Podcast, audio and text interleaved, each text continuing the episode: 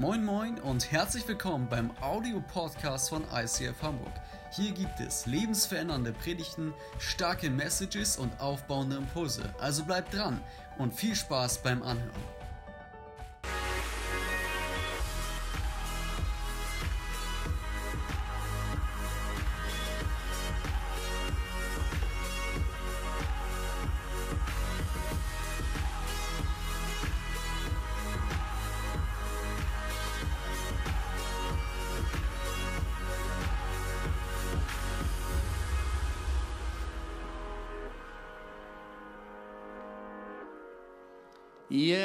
Auch heute geht, geht, es wieder um die Frage Grow. Wie können wir wachsen in unserer Jesus-Ähnlichkeit? Wir als Kirche glauben, dass das genau die Bestimmung eines jeden Menschen ist, nämlich Jesus als Freund und Heiland kennenzulernen und ihm immer ähnlicher zu werden. Was bedeutet es, dass wir immer mehr in das hineinkommen und in das hineintauchen und für uns entdecken, was Gott schon immer Gutes vorbereitet hat, bevor er diese Erde überhaupt geschaffen hat. Wir haben die letzten Wochen zwei krasse Statements von Jesus angeschaut, die er damals zu seinen Jüngern und damit auch zu dir und mir sagt. Nämlich Jesus hat gesagt, ihr seid das Licht der Welt. Also die Männer und Frauen, die Gott schon als persönlichen Retter erlebt und kennengelernt habt, seid das Licht der Welt. Das Licht der Welt ist ein ziemlich krasses Statement, weil wir alle wissen, Licht ist elementar wichtig für das Leben dieser Welt. Wir alle wissen, ohne Licht geschieht keine Photosynthese. Ohne Photosynthese hat Greta recht und es gibt bald kein Luft mehr auf diesem Planet Erde. Jesus geht sogar einen Schritt weiter und sagt, ihr seid das Salz der Erde. Und das klingt heute so, ach ja, Salz, das macht es ein bisschen netter, aber Salz, wir alle wissen, ist elementar wichtig für den Körper. Ohne Salz könntest du nicht leben. Salz konserviert das Leben und gleichzeitig macht es das Leben schmackhaft. Mit anderen Worten, Jesus sagt, du, beziehungsweise da, wo du bist, ist das Leben schöner und besser und sinnvoller, weil du da bist und weil ich da bin. Und das ist unsere Bestimmung. Und wir haben die letzten Wochen miteinander angeschaut, verschiedene Bereiche unseres Lebens unter die Lupe genommen. Was heißt es, Jesus ähnlich zu sein und Gott zu verherrlichen, Gott groß zu machen, in dem, wer wir sind und in dem, was wir tun. Und heute geht es um euer absolutes Lieblingsthema, ja, nämlich die Arbeitsstelle. Und wenn du jetzt sagst, ja, ich bin ja noch Student, dann nimm doch einfach dein Studium mit rein, denn die Staatskosten zahlen ja dein Studium, also ein Stück weit. Hast du auch jetzt schon einen Chef? Ja? Du mal darüber nachgedacht? Steuerzahler zahlen dein Studium, ja? Mit anderen Worten, du kannst auch dein Studium einsetzen oder deine Schule einsetzen oder wenn du gerade zu Hause bist, Hausmann bist, Hausfrau bist, dann bitte fühle dich maximal mit angesprochen in den nächsten 25 Minuten. Ja, ich habe einen Witz gelesen die Woche, der geht wie folgt. Ein Geselle im ersten Jahr, also jemand, der äh, gerade seine Ausbildung fertig äh, bekommen hat, ja, steht im ersten Jahr vor dem Firmeneingang. Es ist kurz vor sieben, er raucht seine Morgenzigarette, bevor er reingeht. Und er fährt der Chef vor die Tür mit einem niegelnagelneuen Ferrari. Ja, und der Chef steigt aus, ja, schöner Anzug, Ledertasche und der junge Geselle sagt, boah, Chef, geile Kiste. Ja, und der Chef kommt, bleibt vor ihm stehen und sagt, hey, wenn du dich das nächste Jahr so richtig reinhängst, wenn du bereit bist, Überstunden zu tun, wenn du alles auf dich nimmst, was es zu tun gibt, dann verspreche ich dir eins, dann kaufe ich mir nächstes Jahr noch ein. ja, ich weiß nicht, ob du auch so einen Chef hast, ja, wo du vielleicht denkst, ja, warum mühe ich mich überhaupt ab? Warum gebe ich mir überhaupt Mühe? Wenn einer davon profitiert, dass ich einen guten Job mache, dann ist es nicht mein Geldbeutel, sondern nochmal der Geldbeutel deiner Chefin oder deines Chefes, ja? Das Interessante ist, dass wir in Kirchen meiner Meinung nach viel zu wenig über die Arbeitsstelle reden. Ehrlich gesagt ist das das Dilemma von Pastoren, dass sie oft fälschlicherweise von ihren Gemeindemitgliedern beneidet werden, weil die Leute denken, dass der Job eines Vollzeitlers so viel anders aussieht als der von Normalarbeitenden. Und ich muss dich heute enttäuschen. Wenn du meine Tätigkeiten über die Woche anschaust, dann nein, ich bete nicht den ganzen Tag. Und nein, ich liege nicht auf dem Sofa und höre Worship, sondern ich beantworte Mails, ich renne, renne Deadlines hinterher, ich habe zu wenig Budget für meine Projekte, manchmal ärgere ich mich über meine Mitarbeiter, manchmal ärgere ich mich über meinen Vorgesetzten. Mit anderen Worten, unsere Jobs sind ähnlicher, als du vielleicht denkst. Und das zweite Dilemma ist, dass wir oft denken, auf der Arbeit ist unser Christsein im Pausenmode. Ja, viele machen Arbeit, äh, beziehungsweise viele verbinden Christsein mit der Frage von in den Gottesdienst gehen. Ja, ich bin Christ, weil ich gehe in die Kirche. Ja, das ist der Unterschied. Also zwei Wochen verhalte ich mich anders als die anderen. Ja, oder vielleicht legst du noch einen drauf und sagst, naja, ich bete ja noch am Morgen eine Viertelstunde und lese zehn Minuten in der Bibel. Also 25 Minuten on top verhalte ich mich anders als der Rest und das macht mich zum Christ. Ich glaube, wenn wir so denken, dann schrammen wir komplett an dem vorbei, was Gott für uns bereit hat. Das Interessante ist, Arbeit ist eine der Haupttätigkeiten deines Lebens.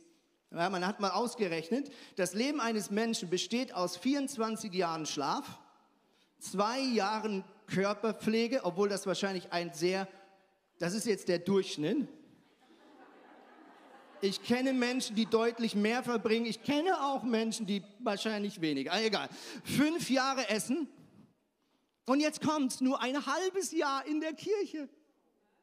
Ja, also wenn du denkst, dass, ne, wenn, das, wenn nur da dein Christsein ist, dann ist es echt wenig, wo du das ausleben kannst. Das ist nur ein halbes Jahr.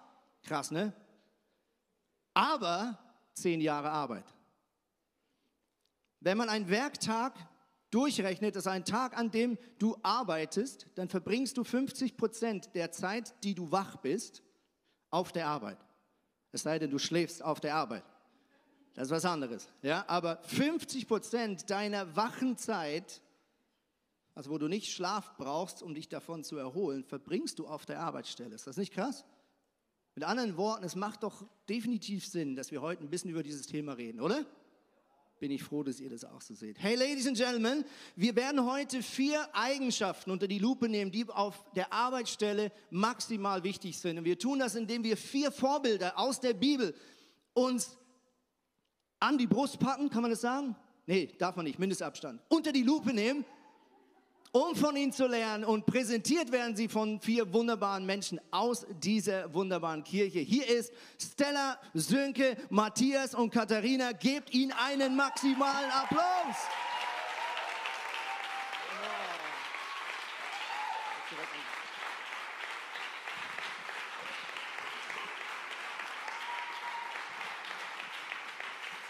Ja, vielen Dank.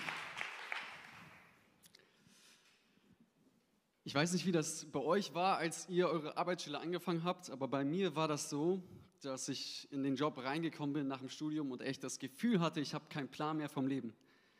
Also davor ist man auch so cool irgendwie im Studium unterwegs und denkt, man hat alles gecheckt und dann kommt man im Job rein und man hat echt das Gefühl, ich habe keinen Plan mehr, ich weiß gar nicht warum. Und es ist alles so neu und so überfordernd teilweise, dass ich mich da in die Situation gefragt habe, wie kann ich das alles schaffen? Wie kann ich das alles lernen? Und ich möchte mit euch zusammen eine, eine Person angucken, das ist Salomo, die Bibel berichtet von ihm. Und diese Person hat einen Vater, das war König David, der war Chef über Israel, hat das jahrelang gemacht, hat echt die ganzen Skills aufgebaut, genau das zu tun. Und dann ist er gestorben und über Nacht wurde Salomo König von diesem riesigen Reich. Und er war noch jung, er war unter 20, wird plötzlich König und muss das wirklich angehen. Und er war genau in so einer Situation, wo er gesagt hat, hey, wie kann ich das alles schaffen? Und das Besondere bei Salomo ist, dass er wusste, dass er dafür Weisheit braucht. Und ich denke, wenn wir unseren Job gut machen wollen, wenn wir Exzellenz erreichen wollen, wenn wir wachsen wollen, Next Step gehen wollen, dann brauchen wir Weisheit. Weisheit, um richtig mit Ressourcen umzugehen, Weisheit, um richtig mit Zeit umzugehen, mit unseren eigenen Emotionen, aber ganz viel Weisheit auch, um mit Menschen umzugehen. Okay, wir wissen, dass wir Weisheit brauchen, aber wie kommen wir da hin? Und genau dafür habe ich heute vier kleine Tipps. Und fangen mit dem ersten an. Frage unbedingt Gott nach Weisheit. Genau das gleiche hat Salomo nämlich auch gemacht. In dieser Begebenheit war das dann so, dass Salomo so überfordert war, dass er sich an Gott gewendet hat und gesagt hat, ich weiß nicht, wie das laufen soll. Und dann hat Gott etwas ganz Besonderes zu ihm gesagt. Er hat gesagt, hey Salomo, weißt du, nimm mir einen Wunsch und ich werde ihn erfüllen, egal was es ist.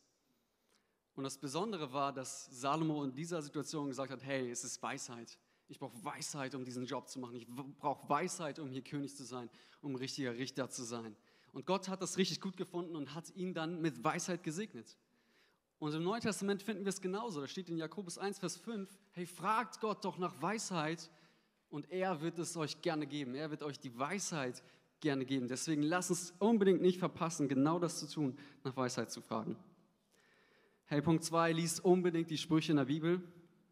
Wisst ihr, das war so, dass Salomo nach Weisheit gefragt hat und Gott das cool fand, dass er nicht nach Macht gefragt hat, nicht nach Reichtum, sondern nach Weisheit. Und dementsprechend hat er ihn dann mit Weisheit und noch mit viel mehr gesegnet. Aber die Bibel sagt über Salomo, hey, das war der weiseste Mensch aller Zeiten.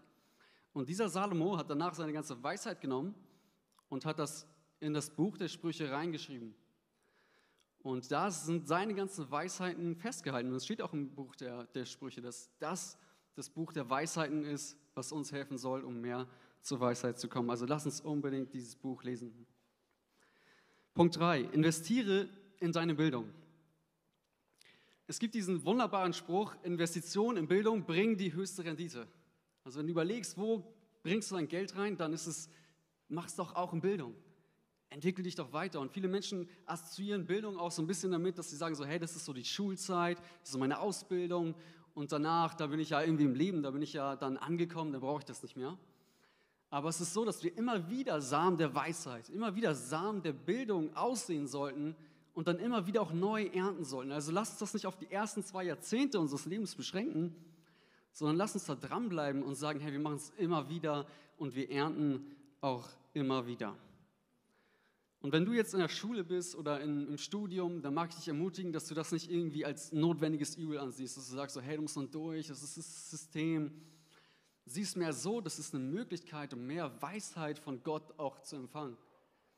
Und wirklich auch von Gott mehr zu bekommen und da in dieser Weisheit zu wachsen. Und da gibt es noch einen Fun Fact, es ist so, dass der menschliche IQ, das ist eigentlich so gut wie nicht veränderbar. Man kann richtig viele Bücher lesen und so weiter, da passiert nicht viel, aber man hat festgestellt, dass jedes Schuljahr tatsächlich der IQ um, im Durchschnitt 3,5 Punkte dann ansteigt und wächst. Also hey, lass uns das machen, das lohnt sich wirklich. Vierter und letzter Punkt, erlerne neue Fähigkeiten. Sei auf der Suche nach bestimmten Skills, die dir zum einen Spaß machen, die dir aber auch im Job einfach weiterhelfen. Das ist auch egal was, das kann irgendwie Skateboarden sein, das kann sein, dass du ähm, das kann sein, dass du irgendwie kochen lernst, das kann sein, dass du eine neue Sprache lernst, aber Weisheit ist nicht einfach nur die Theorie. Das dürfen wir nicht verwechseln. Das ist nicht einfach nur das, was wir in der Schule lernen, die, die fachlichen Sachen, sondern am Ende ist Weisheit auch immer das Praktische, dass wir tatsächlich dann weise Entscheidungen treffen können, aber auch neue Skills aufbauen. Und bei mir war das so, in der Schule war ich immer nicht so gut in Englisch. Andere Fächer waren okay, aber Englisch war immer nicht so gut. Und dann habe ich im Studium dann später gemerkt, okay, das ist irgendwie schwierig, weil ich weiß, ich brauche später in meinem Job auf jeden Fall Englisch und es wird sehr wichtig sein werden. Und dann habe ich angefangen, tatsächlich mich darauf ein bisschen zu fokussieren, habe Vokabeln gelernt. Später habe ich dann viele Podcasts gehört, dann habe ich ein Praktikum in den USA gemacht. Und dann ist es so gewesen, dass ich da Step by Step richtig reingekommen bin. Und heute leite ich ein Team, das ist eigentlich 80, 90 Prozent im Job rede ich wirklich nur in Englisch mit dem Team auch. Und ich bin froh, dass ich so früh angefangen habe, diese neue Fähigkeit zu erlernen und dann Step by Step da reinzuwachsen. Also es muss nicht so sein, dass du denkst, okay, ich zwinge mich jetzt irgendwie dazu und es wird mega schwierig, sondern bleib einfach neugierig. Guck, was da ist, was reizt dich auch. Und dann nimm diese Fähigkeit und lerne da wirklich weiter. Hey, nochmal zusammengefasst. Punkt 1, frag Gott nach Weisheit. Punkt 2, lies die Sprüche, unbedingt, ganz, ganz wichtiges Buch aus meiner Sicht ähm, investiere in Bildung und erlange neue Fähigkeiten. Hey, wenn du wirklich wachsen möchtest im Job, dann sei weise wie Salomo.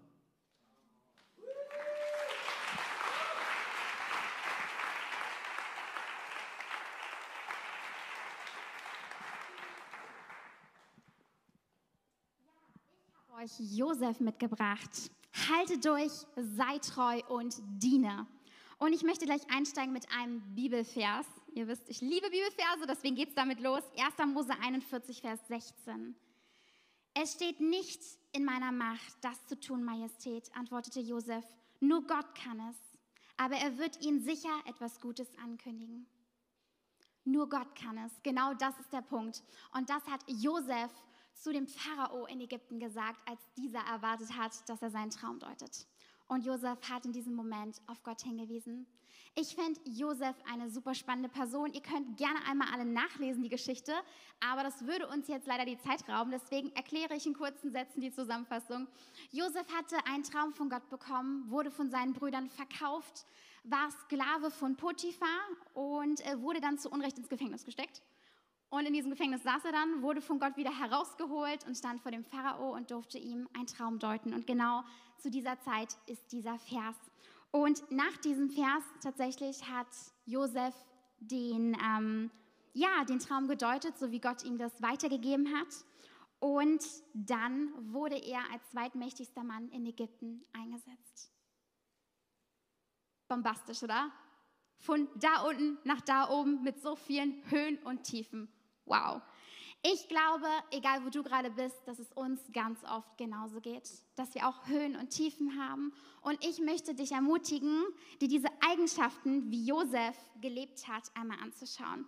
Und ich glaube, dass da, wo wir gerade sind, dass wir da durchhalten dürfen. Und ich glaube, dass du bewusst dahingestellt worden bist, bei deiner Arbeit, in deinem Studium, vielleicht auch in der Mutterzeit, in deinem Praktikum, in deiner Schule, wo auch immer du gerade bist. Ich glaube, dass Gott einen Plan hat. Und Vielleicht sind Leute heute Morgen hier planlos hergekommen und ich möchte dir heute Morgen zusprechen, Gott hat einen Plan für dich. Und genauso einen Plan, wie er für dich hatte, hatte er ihn auch für Josef. Und mein erster Appell an euch, haltet durch. Wir lesen in Römer 8, Vers 28. Wir wissen aber, dass denen, die Gott lieben, alle Dinge zum Besten dienen, die nach seinem Vorsatz berufen sind. Und ich glaube, dass es mit uns anfängt. Ich muss gestehen, ich habe solche Zeiten erlebt bei meiner Arbeit, ich habe solche Zeiten erlebt und aktuell ist es gerade eher so. Und ich weiß, wie es sich anfühlt, auf der Arbeit zu sein und unzufrieden zu sein. Ich weiß, wie doof das ist. Ich muss auf meine Artikulation achten, deswegen verwende ich jetzt keine doofen Worte. Aber in Jakobus 1, 2 bis 3 lesen wir, Liebe Brüder und Schwestern, betrachtet es als besonderen Grund zur Freude, wenn euer Glaube immer wieder hart auf die Probe gestellt wird. Ihr wisst doch, dass er durch solche Bewährungsproben fest und unerschütterlich wird. Und das möchte ich euch wirklich, ich möchte euch ermutigen, auch wenn ihr durch solche Zeiten geht, die richtig hart sind, die richtig schwer sind. Ey, bleibt an Gott dran. Haltet durch. Lauft ihm hinterher, so wie Josef ihm hinterhergelaufen ist. Wie können wir das machen? indem wir uns auf Gott verlassen, dass er einen Plan für uns hat und indem wir treu sind in dem, was er uns anvertraut hat. Und damit komme ich zu meinem nächsten Punkt. Sei treu, so wie Josef. In Lukas 16, Vers 10 lesen wir, wer im geringsten treu ist, der ist auch im Großen treu. Und wer im geringsten ungerecht ist, der ist auch im Großen ungerecht. Josef war treu durchweg. Er hätte im Gefängnis durchdringen können. Er hätte wütend sein können, warum Gott ihn dahin stellt. Hätte er. Was hat er gemacht? Er war treu und hat vertraut. Er wusste, dass Gott ihn führt. Und hey, vielleicht bist du noch nicht da, wo du eigentlich hin willst.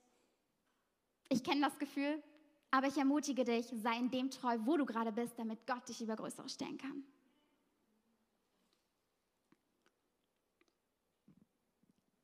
Josef hat Gott geehrt im Gefängnis und Gott hat ihn belohnt. Erst als er für Potiphar gearbeitet hat, da wurde er erhöht und hatte plötzlich die Verantwortung für sein komplettes Vermögen. Und im Gefängnis genau das Gleiche. Er hatte plötzlich die ganze Verantwortung für alle Gefangenen und hat dort gedient. Und das ist mein nächster Punkt. Diene. Kolosser 3, Vers 23. Und alles, was ihr tut, das tut von Herzen, als für den Herrn und nicht für den Menschen. Ich lese das nochmal, ist so schön. Und alles, was ihr tut, das tut von Herzen als für den Herrn und nicht für den Menschen. Ich glaube, dass wir ganz oft fokussiert darauf sind, irgendwie allen es recht zu machen. Aber hey, du dienst einer höheren Macht. Du dienst Jesus, du dienst Gott. Und das immer wieder im Fokus zu haben. und sich dafür zu entscheiden, weil letztendlich entscheidest du über die Bedeutung deiner Arbeit. Niemand sonst. Und du entscheidest, wie viel du da reingibst und deine Einstellung bedeutet auch, dass das eine Ausrichtung hat auf deine Qualität von deiner Arbeit. Und ich muss gestehen, für mich ist es sehr hart. Ich arbeite in der Notaufnahme gerade ähm, am Empfang und ich wurde diese Woche mehrfach angeschrien. Und für mich ist es jedes Mal eine Entscheidung, wie gehe ich damit um.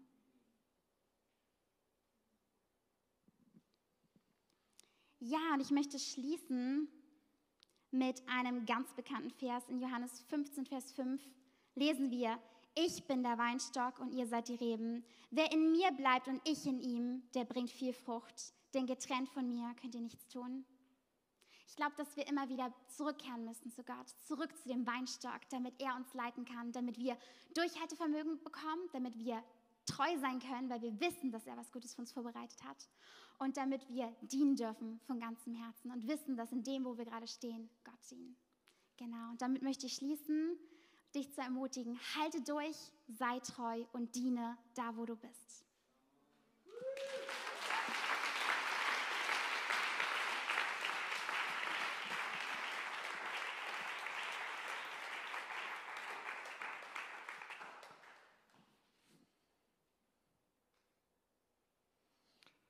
Ich möchte euch erzählen von Daniel.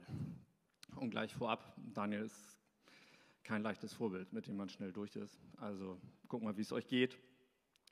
Daniel bedeutet Altes Testament. Ähm, Daniel findest du schon in ganz vielen Kinderbibeln, wenn es um die Löwengrube geht, wenn es um den Feuerofen geht.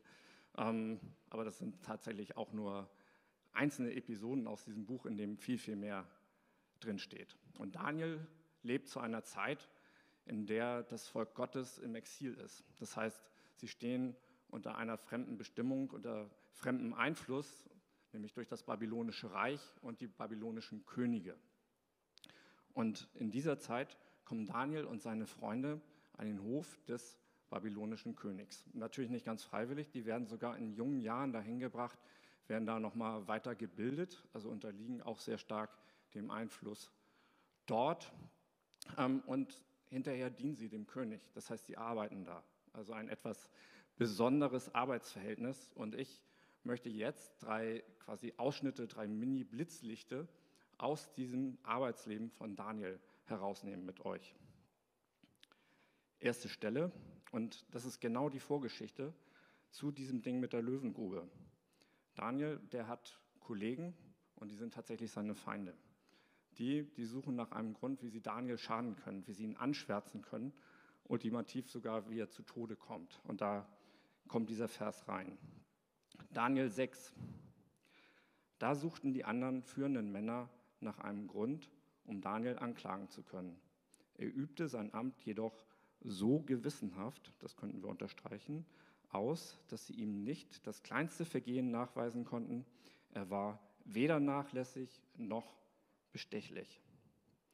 So, nun geht es nicht primär darum, ähm, verhalte ich mich so, damit ich nicht erwischt werde, sondern wenn ich als jemand, der Gott liebt, als Arbeitnehmer unterwegs bin, dann bin ich Profi. Dann ist es für mich gar keine Frage, dass ich meinen Job gut mache. Für ICF, Exzellenz ist das Stichwort. Und das gilt nicht nur, wenn wir hier in der Church sind, das gilt auch in meinem Job. Und ich weiß, dass man natürlich manchmal vor Fragen steht, was ist jetzt richtig, was ist falsch, wie bin ich ehrlich, aber die Grundentscheidung, ich bin unbestechlich, ich bin nicht nachlässig, ich leiste einfach einen super Job. Zweites Blitzlicht. Diesmal Nebukadnezar, das war einer dieser babylonischen Könige, der hatte einen Traum. Und der hat ihn ziemlich sehr beschäftigt und er suchte krampfhaft nach einer Deutung für diesen Traum. Und da kommt Daniel wieder ins Spiel. Daniel 2. Nebukadnezar wandte sich an Daniel, der Belshazzar genannt wurde. Kannst du mir denn wirklich sagen, was ich im Traum gesehen habe und was er bedeutet, was es bedeutet? Mein König, erwiderte Daniel, hinter dein Geheimnis kann keiner deiner Berater kommen, weder Geisterbeschwörer noch Wahrsager noch Magier. Und es geht dann so weiter, dass Daniel tatsächlich diesen Traum auslegen kann, weil Gott ihm die Deutung gegeben hat. Ich möchte auf ein anderes Detail raus in dem Ganzen. Ich zeige es euch mal hier. Mein König. Eine Anrede, die Daniel benutzt. Und Daniel ist in Feindesland. Er dient einem fremden Herrn, der nicht dem Volk angehört, zu dem Daniel gehört. Und dieser Herr, dieser Chef, der ist ungläubig und er ist bisweilen sogar cholerisch. Wenn ich als Christ Arbeitnehmer bin, dann lässt Gott das zu, dass ich auch weltlichen Autoritäten unterstehe. Und ich ordne mich denen unter, ähm, auch wenn mein Chef nicht die gleichen Überzeugungen hat, auch wenn er nicht meinen Glauben teilt. Und ähm, ich weiß nicht, ob ihr das kennt. Manchmal ist man vielleicht auch nicht einverstanden mit den Entscheidungen, die ein Chef so trifft. Und man denkt, hm, vielleicht wüsste ich es besser. Und trotzdem lässt Gott es zu, dass wir solchen Autoritäten auch unterstehen. Dritte Stelle. Der König von Babylonien, diesmal ein anderer, macht einen Gesetzeserlass. Eigentlich total schräg. Der sagt, 30 Tage lang darf keine Bitte von, an irgendjemand anderen gerichtet werden, an irgendeinen anderen Gott oder Menschen, außer an mich, der ich eben gerade König bin. Unter Todesandrohung. Daniel 6. Da ließ Darius, das war dieser König, den Erlass niederschreiben und das Verbot trat in Kraft. Als Daniel davon erfuhr, ging er in sein Haus. Das oberste Stockwerk hatte Fenster in Richtung Jerusalem, die offen standen. Hier kniete er nieder, betete zu seinem Gott und dankte ihm, wie er es auch sonst dreimal am Tag tat. In anderen Worten, Daniel verstößt in den wirklich ersten Minuten zu 100 Prozent gegen diesen Erlass des Königs. Bei aller Autorität, die mein Vorgesetzter hat, zieht Daniel eine rote Linie und sagt, ja, aber Gott ist immer noch an der obersten Position und nach seinen Regeln will ich leben. Ja, jetzt sagst du vielleicht, Mensch, Sönke, hier drei Bibelstellen in fünf Minuten, das wäre ein bisschen much, uh, too much. Wie soll ich mir das denn eigentlich alles merken? Und ich habe eine gute Nachricht für dich. Diese Regeln, die sind alle richtig und du wirst noch mehr finden, weil Daniel tatsächlich krass ist. Aber viel wichtiger ist eigentlich das, ja, woher diese Regeln entspringen. Und sie entspringen aus dem Fundament als Verhaltensweisen, das Daniel für sich gewählt hat. Daniel, der hat sein System, seine innere Weltordnung, die hat er tatsächlich klar gekriegt. Daniel hat zu 100 Prozent verstanden, wer ist dieser Gott? Was ist das für ein Gott? Und was für eine Auswirkung hat das auf mein Leben? Und er hat verstanden, wer ist er, Daniel, im Licht oder in der Gegenwart dieses Gottes. Und auf dieser Grundlage trifft Daniel alle Entscheidungen in seinem Arbeitsleben und auch sonst. Und du kannst dann, Daniel kann dann einschätzen, was um ihn herum passiert. Er kann sagen, ist dieser Vorgesetzte gerade gut drauf? Was ist das Richtige in meinem Job?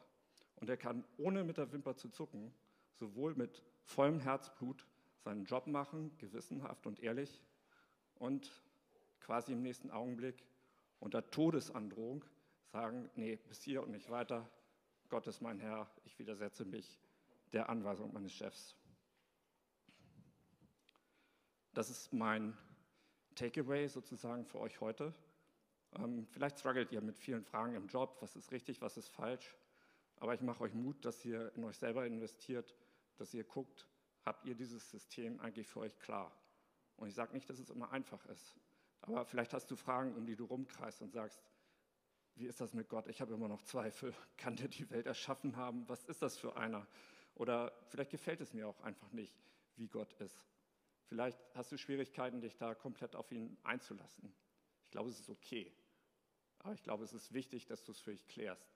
Und ja, ich mache dir Mut, dass du diese Fragen bewusst anguckst. Und da, wo du Angst kriegst, dass du dir Hilfe holst, dass du mit anderen Leuten sprichst aber dass du diese Fragen nicht vor sich hinschimmeln lässt, weil das deine Basis ist, das ist dein Fundament. Und wenn du da rein investierst, hast du eine mega Grundlage für alle anderen Entscheidungen in deinem Leben und auch in deiner Arbeit. Amen.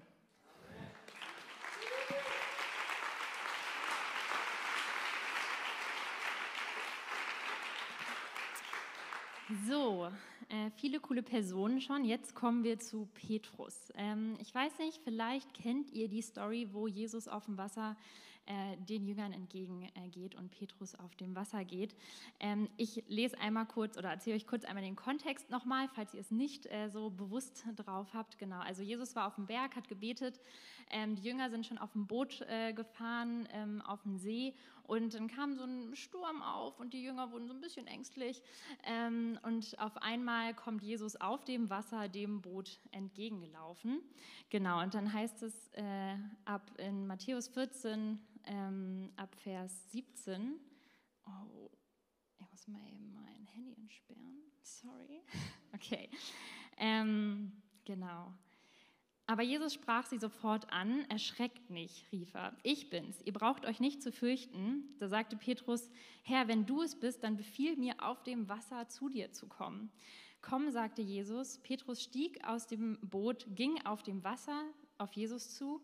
Doch als er merkte, wie heftig der Sturm war, fürchtete er sich, er begann zu sinken. Herr, schrie er, rette mich. Sofort streckte Jesus seine Hand aus und hielt ihn fest. Und ähm, ehrlich gesagt, diese Story mit Petrus hatte ich immer so ein bisschen abgespeichert mit, oh, er ist auf dem Wasser gelaufen, dann hat er gezweifelt und dann ist er reingeplumpst. Ähm, und ich weiß nicht, wie es euch geht. Ich habe jetzt nochmal so über die Geschichte nachgedacht und ich dachte, ey, wenn ich Petrus wäre, würde ich als erstes, wenn ich Jesus auf dem Wasser laufen äh, sehe, sagen, hier, ich will auch auf dem Wasser gehen. So, Jesus, befiehl mir das und ich komme zu dir. Ich finde es schon mega mutig ehrlich gesagt, so drauf zu sein. Ich weiß nicht, ob ich das machen würde. Also äh, Jesus traut, äh, Petrus traut sich da echt was. Ähm, und er blendet da auch die Angst total aus und hat Jesus voll im Fokus.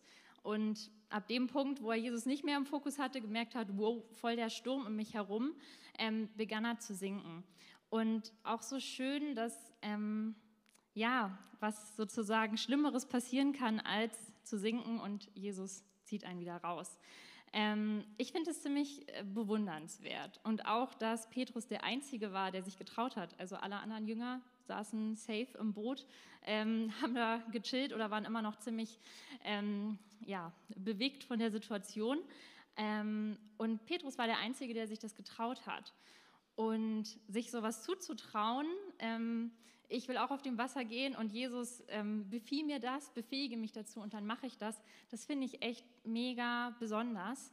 Ich habe mich gefragt, ey, ist das naiv oder ist das mutig? Und ähm, mein Punkt für euch heute ist, seid mutig wie Petrus. Ich glaube, in unseren Jobs haben wir immer wieder Situationen, wo wir wirklich mutig sein müssen, wo wir unsere Ängste beiseite stellen müssen. Ähm, und ja, vielleicht, wenn wir das schaffen, immer wieder erleben wir auch kleine Wunder, so wie Petrus das geschafft hat. Ich meine, er ist auf dem Wasser gegangen, war ein kurzes Wunder, aber war auf jeden Fall eins. Ähm, und ja, da auch Jesus zu vertrauen, dass wenn wir merken, oh, ich habe da was, ich spüre da was, ich will dahin, Jesus zu sagen, ich will das. Und wenn Jesus sagt, hey, komm, dann gibt er dir auch ähm, die Fähigkeiten dazu, sagt, komm, du gehst und selbst wenn du scheiterst, wenn du nicht Jesus im Fokus irgendwie mal kurz hast, dann kommt er und zieht dich wieder raus. Ähm, ich habe da eine kleine Story aus meinem Job. Also ich bin äh, Hospizkoordinatorin jetzt, aber in meinem ersten Leben war ich Kinderkrankenschwester. Genau, und äh, früher im Krankenhaus ist schon lange her, da gab es eine Situation, dass ein Mädchen ähm, reanimiert werden musste und war natürlich alles voll hektisch. Das Mädchen ist dann auch wirklich gestorben. Und ich bin dann da irgendwie gerade den Flur lang gegangen und dann habe ich gesehen, dass die Mutter halt aus dem Zimmer rausgeholt wurde und in den Aufenthaltsraum gesetzt wurde, weil einfach so viel hektisch, ne? irgendwie ist ja eine Notfallsituation. Und die saß da und hat geweint. Und ich habe das gesehen und ich dachte, pff, oh Mann, das kann man doch nicht machen, man kann auch diese Frau da nicht irgendwie alleine hinsetzen, ihr Kind stirbt gerade. Und ähm, ich dachte, oh, ich möchte da hin, ich will ihr zur Seite stehen, aber ich war irgendwie, weiß ich nicht, Anfang 20 und mega überhaupt nicht mutig. Und ähm, aber ich habe das immer wieder so gemerkt, so, oh, ich soll das machen. Und habe ich so von Jesus gehört, so, ey, komm, geh, geh dahin. Und ähm, ja, ich fand es schwierig, da die richtigen Worte zu finden, aber habe ihr dann einfach gesagt, hey, wissen Sie, ich glaube an den Gott, der jetzt gerade hier ist, der die Situation wirklich im Blick hat. Und egal wie sie ausgeht, ich ähm, will Ihnen einfach sagen, dass Gott sie, sie sieht und ihre Familie sieht und ich werde für sie beten. Und ähm, sie hat natürlich total geweint, aber war total dankbar für so eine Ermutigung.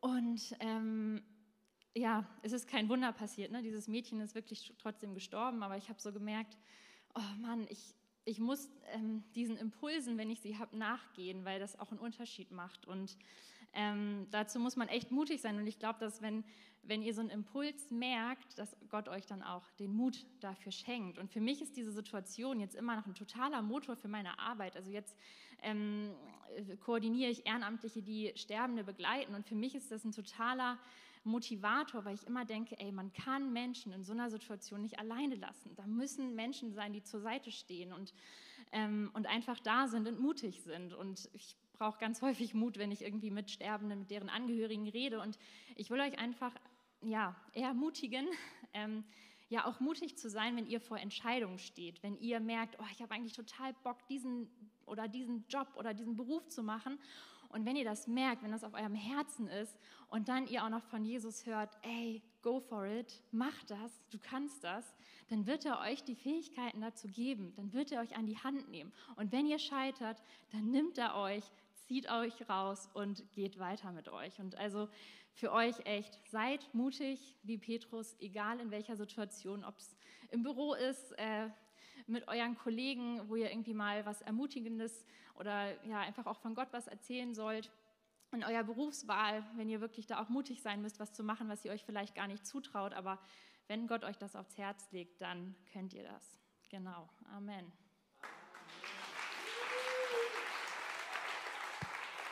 So gut. So genial.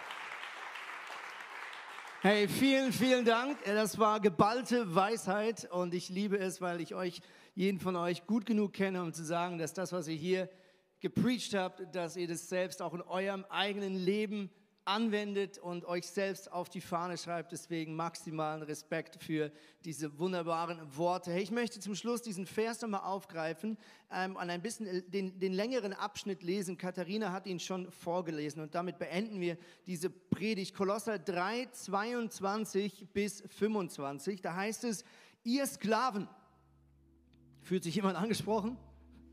Ja, für uns klingt das heute vielleicht ähm, nicht mehr so relevant, aber man könnte vielleicht, wenn man ein bisschen die Stadt anschaut, in die Paulus da reinschreibt, könnte man heute, würde man schreiben, ihr Arbeitnehmer. Also Sklaven war damals wahrscheinlich einer der am meisten äh, oder stärksten Berufe, die es gab, oder Berufsgattungen, die ganz, ganz viele, wenn nicht die meisten, waren irgendwo angestellt in einem, in einem reichen Haus oder dienten einem Großgrundbesitzer. Und deswegen könnte man vielleicht heute übersetzen, ihr Arbeitnehmer. Gut, wir haben ein paar Unternehmer hier, die können jetzt schon rausgehen, einen Kaffee trinken. Ihr Arbeitnehmer gehorcht in allem eurem irdischen Herrn. Und tut dies nicht nur, wenn sie euch dabei beobachten oder ihr von ihnen anerkannt werden wollt, sondern verrichtet eure Arbeit aufrichtig und in Ehrfurcht vor Christus, dem Herrn im Himmel, also dem Chef im Himmel. Denkt bei allem daran, dass ihr letztlich für ihn und eben nicht für den Menschen arbeitet. Als Lohn dafür wird er euch das Erbe geben, das er versprochen hat. Das wisst ihr ja. Denn Jesus Christus, er ist euer wahrer Boss. Wer allerdings Unrecht tut, wird auch dafür den entsprechenden Lohn bekommen. Gott, jetzt kommt's, Gott beurteilt alle Arbeitnehmer gleich, egal welches Ansehen sie genießen. Und ich finde, das ist so befreiend. Wir haben heute Morgen gebetet und wir hatten gemeinsam den Eindruck, dass Gott uns heute befreien möchte vor dem Joch oder dem Druck des irdischen Angestelltensein. Denn solange wir für einen Menschen arbeiten, solange werden wir auch enttäuscht. Warum? Weil wir alle Menschen sind und andere enttäuschen. Und dein Chef hat keine Chance, alles richtig zu machen. Dein Boss ist genauso ein Mensch wie du. Genauso wie du Fehler machst, macht er Fehler. Manchmal beurteilt er deine Arbeit vielleicht fair und manchmal sieht er dein Potenzial nicht. Und wie befreiend ist es, wenn wir anfangen, uns zu entscheiden, dass wenn wir morgen wieder an die Arbeit gehen oder die Hausarbeit weiterschreiben oder für unsere Schule lernen oder zu Hause den Staubsauger auspacken und zum hundertsten Mal die Treppe staubsaugen. Wie befreiend ist es, wenn wir uns heute entscheiden zu sagen, wir arbeiten für den Boss im Himmel. Dieser Boss, der liebt uns. Dieser Boss verspricht faire Entlohnung. Halleluja. Und dieser Boss ist 100% fair. Dieser Boss möchte deine maximale Weiterentwicklung ermöglichen. Dieser Boss kennt dein volles Potenzial. Warum? Weil er es in dich hineingelegt hat. Dieser Boss ist fähig, jeden Konflikt an deiner Arbeitsstelle zu lösen. Dieser Boss ist in der Lage, dich durchzutragen, wenn vielleicht du durch eine Durststrecke gehst. Und dieser Boss wird zum Schluss dich genau so belohnen, wie du es du dir immer gewünscht hast. Wie befreiend ist es, wenn wir heute hier rausgehen und sagen, morgen auf der Arbeitsstelle arbeite ich für die beste Firma der Welt, nämlich das Reich Gottes. Ich arbeite für seine Gerechtigkeit. Ich arbeite, um ihn groß zu machen. Ich arbeite, um Gottes Firma größer und stärker zu machen, Gottes Reich zu expandieren auf dieser Welt. Das gilt logischerweise auch für alle Unternehmer, für alle Hausfrauen und Hausmänner, für jeden Schüler und jeden Student. Komm, wir stehen auf zusammen und wir wollen mit euch beten. Und mein Tipp an dich ist, dass du dir vielleicht einfach einen Bereich jetzt gleich rauspickst und sagst, das ist so mein Challenge für die nächsten Wochen. Es hilft meistens, dass man sich auf eine Sache fokussiert und der die nächsten Wochen nachjagt. Und deswegen wird jetzt einer nach dem anderen hier vorne beten, ähm, der Reihe nach, so wie wir vorhin gepredigt haben. Und wenn du merkst, dass das dein Punkt ist, ja, zum Beispiel treu sein oder mutig sein, dann Gib einfach Jesus gleich ein Zeichen, indem du deine Hand hebst und das kannst du logischerweise auch von zu Hause machen, wenn du gerade zu Hause mit uns mitbetest. Dann lass uns jetzt miteinander beten. Come on. Ja, Jesus, wir beten einfach. Wir bitten dich darum, dass du uns Weisheit schenkst. Vater, wir sind vor unterschiedlichen Situationen in unserem Job und wir sind herausgefordert, manchmal über, manchmal unterfordert und ich bete, dass du deine Weisheit über uns ausgießt, dass deine Weisheit auf uns kommt, deine göttliche Weisheit, dass wir nicht nur menschliche Antworten haben, sondern dass wir göttliche Antworten von dir bekommen, dass wir das direkt aus, aus deinem Mund hören, Jesus. Und Vater, du legst Potenzial in uns hinein. Und ich bete auch jetzt, dass, bitte dich, dass du uns offenbarst, welches Potenzial du in uns siehst, in jedem Einzelnen hier dass wir das erkennen. Und ich bin sicher, dass jeder selbst sich anders sieht, noch darunter liegt. Ja, offenbare, welches Potenzial du in uns siehst. Und dann bete ich, dass du uns segnest mit deiner Weisheit, dass wir genau dieses Potenzial wirklich auch dann leben können und eher leben können in unserem Leben. Danke, dass du nicht geizig bist, Jesus, mit Weisheit, sondern du gibst gerne, du bist großzügig. Danke, dass wir von dir empfangen. Amen. Vater, ich bete für Durchhaltevermögen da, wo wir gerade sind und nicht wissen, wo es hingeht. Vater, ich bete dafür, dass du uns Perspektive schenkst, wo du uns hinhaben willst. Dass du uns Kraft schenkst, den Weg zu gehen, den wir gerade haben oder die Situation, wo wir gerade drin stehen. Vater, dass wir immer wieder dich spüren, dass wenn wir kraftlos sind, du mit deiner Kraft kommst. Vater, ich bete wirklich für jeden Einzelnen, auch für mich in diesem Raum. Vater, wir beten dafür, dass du uns übernatürlich Durchhaltevermögen schenkst dass wir mutig weitergehen auf dem Weg, den du hast, so wie Josef. Und ich bete dafür, dass wir auf diesem Weg treu sein dürfen, dass wir dir immer dienen in allem, was wir tun, dass wir dienen von ganzem Herzen und dich damit ehren, so wie Josef es getan hat, Vater. Schenk du uns dienende Herzen, die dich ehren, die dich ehren.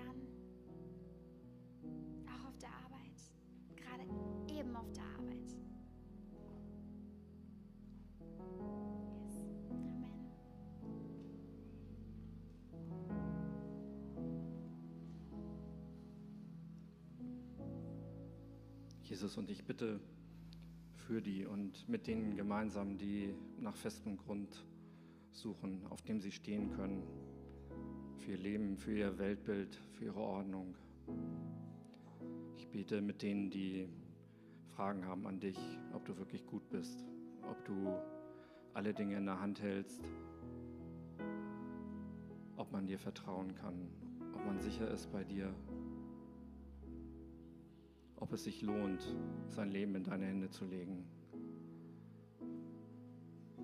Ja, du bist der Schöpfer des Universums, du bist der Anfang, das Ende, der feste Grund, du bist der Fels, auf dem wir stehen können und unser Leben kann nicht erschüttert werden, weil wir feststehen auf dir. Ja, ich bete, dass du uns an der Hand nimmst und dass du uns dahin führst. Ich bete, dass du uns da abholst, wo wir diese Fragen haben, diese Zweifel, vielleicht Verletzung. Und ich bitte dich, dass du uns neu zeigst, wie du bist. Ja, ich bete um mutige Entscheidungen, sich auf dich einzulassen, das Leben auf dich zu gründen und ja, Arbeit und alle anderen Bereiche des Lebens von dir durchdringen zu lassen. Amen. Ja, Jesus, und ich will dir auch ja, alle Situationen hingeben, da wo, ähm, ja, wo einfach Mut gefordert ist und wo du wirklich ja, Mut schenken musst. Ähm, ja, ich bete echt für jedes einzelne Herz, was auch vor Entscheidungen steht, was irgendwie die Berufswahl oder Jobwechsel oder einfach auch den, ja, den, den, die tägliche Arbeit angeht. Ich bitte dich echt, dass du Mut schenkst, da wo Einzelne wirklich nach vorne schreiten sollen, wo sie ähm, ja auch einfach deine Wahrheit ähm, aussprechen sollen an ihrem Arbeitsplatz. Ich bitte dich wirklich, dass du ähm, ja, dass du da Herzen einfach neu öffnest, dass du die geistlichen Ohren spitzt und wirklich ähm, ja einfach ganz deutlich sprichst und rufst, komm komm und es kann nichts passieren, weil du bist dabei, Jesus. Und ich danke dir dafür. Und ich, ähm, ja, ich bitte dich echt für, für viele Menschen, die mutig mit dir gemeinsam in ihrem Job ähm, ja, einfach ihre Arbeit verrichten und nicht nur einfach ja, arbeiten, sondern wirklich dich damit reinnehmen. Und ähm, ich danke dir, Vater, dass du jeden Einzelnen auch dazu befähigst, was er macht, dass du machst, dass ähm, du wirklich jedem ähm, ja, alles dafür gibst, was er braucht, um wirklich den Job ähm, dir zur Ehre zu machen, Vater. Amen. Jesus, ich danke dir, dass du gerecht bist. Ich danke dir, Jesus, dass wenn wir für dich arbeiten, zu deiner Ehre und um dich groß zu machen, dass wir selbst dabei nicht unter die Räder kommen, dass wir dabei nicht zu kurz kommen, sondern dass wir in dir einen Chef haben, der unser Bestes will und der uns segnet und beschenkt und uns Gunst schenkt, auch in dieser Welt, wenn wir dir treu sind. Und ich hatte einfach vorhin dieses Bild, wie Jesus dir so einen Arbeitsvertrag rüberschiebt über seinen Schreibtisch und so einen Stift hinlegt und dich mit leuchtenden Augen anschaut und sagt, hey, wie wäre es, wenn du einen göttlichen Arbeitsvertrag unterschreibst heute, der deinen irdischen Arbeitsvertrag maximal übertriumphiert. Der das letzte Wort hat, der dich durchträgt, wenn du vielleicht so eine Durststrecke hast, der dich fair entlohnt und fördert. Und Jesus, ich möchte zum Schluss ganz bewusst auch für die Menschen beten, die gerade auf Jobsuche sind. Ich kann mir gut vorstellen, dass die Leute drin sitzen oder zu Hause zuschauen, die sagen, es ist alles schön und gut, aber ich weiß ja noch nicht mal, ob ich morgen noch einen Job habe. Vater, wir bitten dich, dass du deine schützenden Hände aussteigst über jede einzelne Arbeitsstelle, die gerade bedroht ist. Jesus, wir bitten dich, dass du versorgst und neue Türen aufmachst, da wo Menschen bereits ohne Jobs sind und einen Job suchen. Vater, wir bitten dich für alle Studenten, für alle Schüler, die jetzt vielleicht in die Arbeitswelt hineingehen werden, die gerade beten, was der nächste Schritt ist. Vater, dass du Perspektive schenkst, dass du klar sprichst, dass du die Wege lenkst. Und Jesus, wir möchten auch über all die Männer und Frauen beten, die selber Firmen haben und die in dieser Verantwortung, diesem Druck stehen, einerseits Einkommen zu generieren und gleichzeitig auch Einkommen weiterzugeben und selbst dafür beten, dass die Jobs halten können. Vater, wir bitten, dass du deine Hände ausstreckst über allen Unternehmen, die auch in dieser Kirche repräsentiert sind oder von zu Hause aus zuschauen. Vater, wir bitten dich um deinen Segen, wir bitten dich um Weisheit, wir bitten dich um neue, äh, neuen Kunden und neue Türen, dass du sie aufstoßt, Jesus. Und Vater, wir bitten dich für diese Region Hamburg, dass du deine schützenden Hände ausstreckst und sagst, Vater, bitte segne diese Stadt im Wissen, dass dies dir manchmal ganz schön wehtut. Aber Vater, bitte denk an all die Menschen, die Essen und Trinken und Kleidung und Wohnung brauchen, Jesus. Wir bitten dich für all die Menschen, die viel zu wenig haben, die unterversorgt sind, Jesus, dass du deinen Arm bewegst und dass du eingreifst und dass du uns zeigst, wie wir als Kirche helfen können, Vater. Du bist unser König, du bist unsere Gerechtigkeit und wir lieben dich. Amen.